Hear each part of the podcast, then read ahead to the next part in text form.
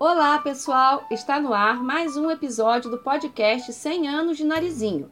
E hoje eu, Sônia Travassos e o Vitor Milone vamos contar dois capítulos do livro A Menina do Narizinho Arrebitado, A Festa Veneziana e A Trama. No episódio anterior, vimos que Narizinho conseguiu ajudar o Major Agarra, lembram? Livrando o sapo do castigo das 50 pedrinhas engolidas.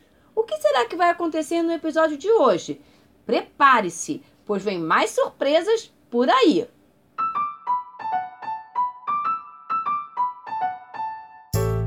A festa veneziana.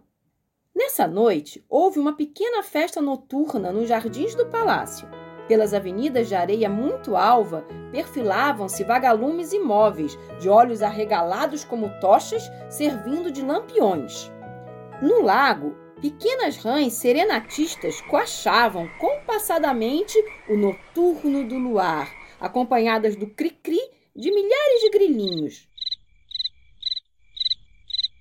O príncipe deu uma volta pelo jardim em companhia da menina e depois a convidou para um passeio de gôndola. Lá se foram na gôndola de madrepérola, remada por doze cavalos marinhos e vogaram sobre as águas, embalados pelos formosos versos que uma libelinha poetisa recitava ao som de pequenina harpa tangida por mestre louva-a-Deus. De volta desse lindo passeio, o príncipe convidou-a para voar. Até aeroplanos há por aqui? perguntou a menina espantada. E mais seguros que os aeroplanos dos homens. Vais ver, respondeu o príncipe. Apesar do medinho, a menina encheu-se de coragem e aceitou o convite. Veio logo o aerogrilo. Era um grilão verde que trazia nas costas uma barquinha de vime e na cabeça dois insetos, um besouro e um vagalume. Este vagalume, com os seus grandes olhos fosforescentes, servia de farol ao aeroplano e o besouro estava ali para zumbir, fingindo o barulho da hélice. Narizinho achou muita graça na engenhosa invenção e trepou a barquinha sem medo. O besouro zumbiu e o aerogrilo disparou como um raio pelos ares afora. Subiram, subiram, subiram tão alto que a terra de lá parecia uma laranja.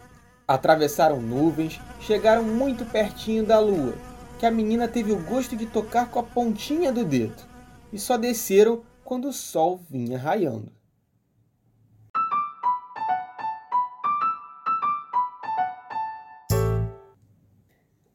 Trama. Na noite desse dia, estava Narizinho no melhor do sono quando acordou com uma batida na janela. Toque, toque, toque. Quem é? disse ela, pulando da cama, trêmula de medo.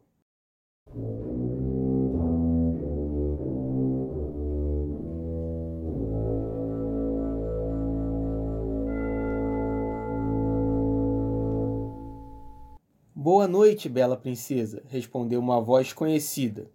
Tenho um segredo a te revelar. Era o sapo. Narizinho respirou aliviada e, abrindo a janela, perguntou-lhe o que desejava.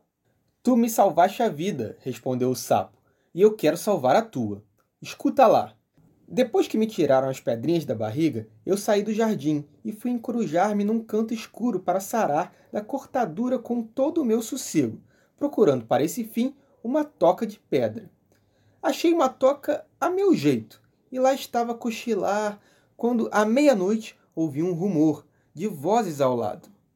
Como sou muito curioso, encostei o ouvido a uma fresta e pus-me a escutar. Essa fresta ia ter ao cárcere do escorpião negro. A princípio me pareceu que o monstro cego falava consigo mesmo. Mas não era assim. O monstro conversava com o capitão da guarda, cuja voz eu conheço muito bem. Estavam conspirando contra o príncipe e muito tempo levaram combinando os planos de uma revolta a fim de matar o príncipe e enforcar todos os nobres do reino.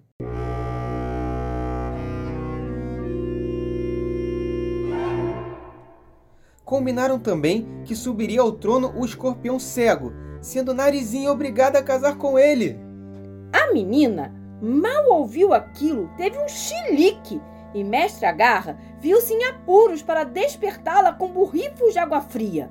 Quando o narizinho voltou a si, o sapo disse: Vamos, menina, nada de fraquezas. É preciso avisar o príncipe enquanto é tempo. Narizinho, com lágrimas nos olhos, agradeceu o aviso do sapo e saiu correndo em direção aos aposentos do príncipe. Lá, bateu na porta furiosamente. O príncipe, assustado, pulou da cama de espada na mão e, vendo em sua frente Narizinho em camisola, mais espantado ficou ainda. Depressa, príncipe! Estão conspirando contra a nossa vida! disse ela, e desfiou toda a história contada pelo sapo. O príncipe ouviu tudo em silêncio, de cara amarrada, e depois de meditar uns momentos, disse com grande calma: Estou acostumado à luta e sei defender-me. Volta para o teu quarto e dorme sossegada, que esta noite mesmo castigarei os criminosos.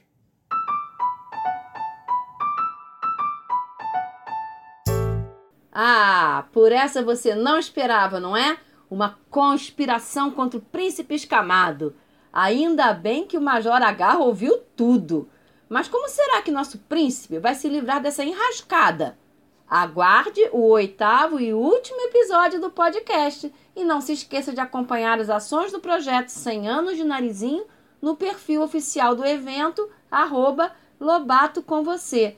Tchau e até a próxima semana!